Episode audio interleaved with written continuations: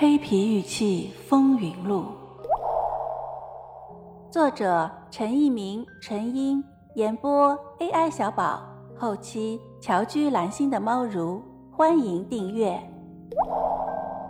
第一章由红山玉器而起，第二回，在红山玉器收藏界，有些朋友，即使对一个忠厚长者，往往也是恶语相加。比如，就有人往一个八十多岁的老人身上泼些污水。这个老人从来不做买卖，只不过为了红山文化在人类历史上的影响，而尽了自己的微薄之力，对有些和红山玉器相关的器物做出自己的判断，并在严肃的《中国文物报》上发表了自己的见解。这有什么错吗？即使老人的观点有商榷之处，尽可以提出不同的看法。有什么必要对老人恶语相加呢？老人绝没有在自己的著作中把自己的藏品一件一件标明价格，以图出售。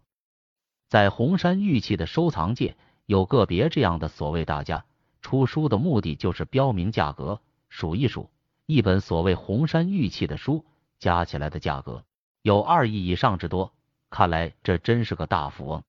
不知道这类书上的红山玉器能卖掉多少？这也就是红山玉器的收藏和鉴赏一书的作者不想在有关论坛上参与讨论红山玉器真伪的根本原因，也就是作者一直不想在自己的博客上发表有关红山玉器及其文化研究的缘故。作者曾经对朋友们戏言，从本世纪开始，他就不玩红山玉器了，而和红山玉器相关的黑皮玉器的研究。更因缺少考古实物而陷入困境。即使内蒙古巴林右旗博物馆征集的一件人形黑皮玉器，也因非科学发掘品而受到质疑。但是，围绕黑皮玉器的讨论却在民间、在网上热火朝天的进行。尽管在二零零九年之前，仅仅是反对一方单独的在网上进行单方面的讨论和宣判，在一些网站上。不知多少次判定黑皮玉器的非真实性，而这些宣判不仅仅是学术层面上，也有法律层面上的断言。读者会在后面读到许多有趣的故事。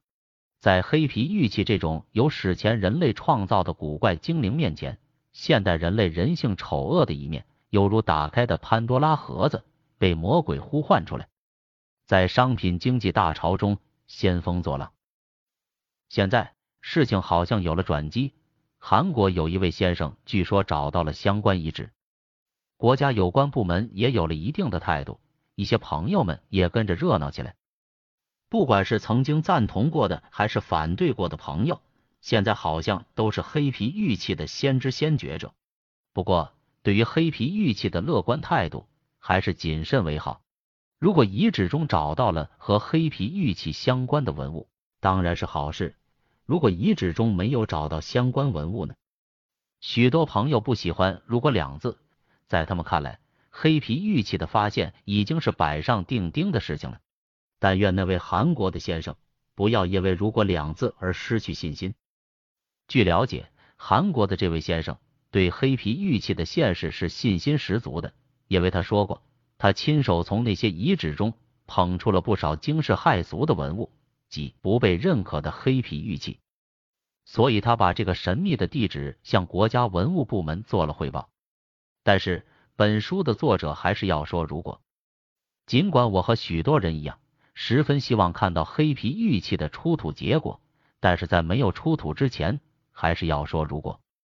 一切都在如果之后。如果挖了出来，争论也许可以结束；如果挖不出来，争论还将继续。也许更为激烈。当然，即使有了黑皮玉器的出土，和反对的朋友也不过是相逢一笑泯恩仇而已。黑皮玉器的故事由此开始。这是一个发生在改革开放年代的中国收藏界的故事。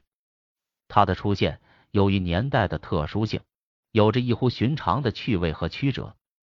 黑暗和光明，荣誉和沉沦，斯文和铜锈。相互依存，相互纠缠，相互渗透，在找寻史前人类秘密的同时，这些故事还无意之中发现了现代人类心底的秘密。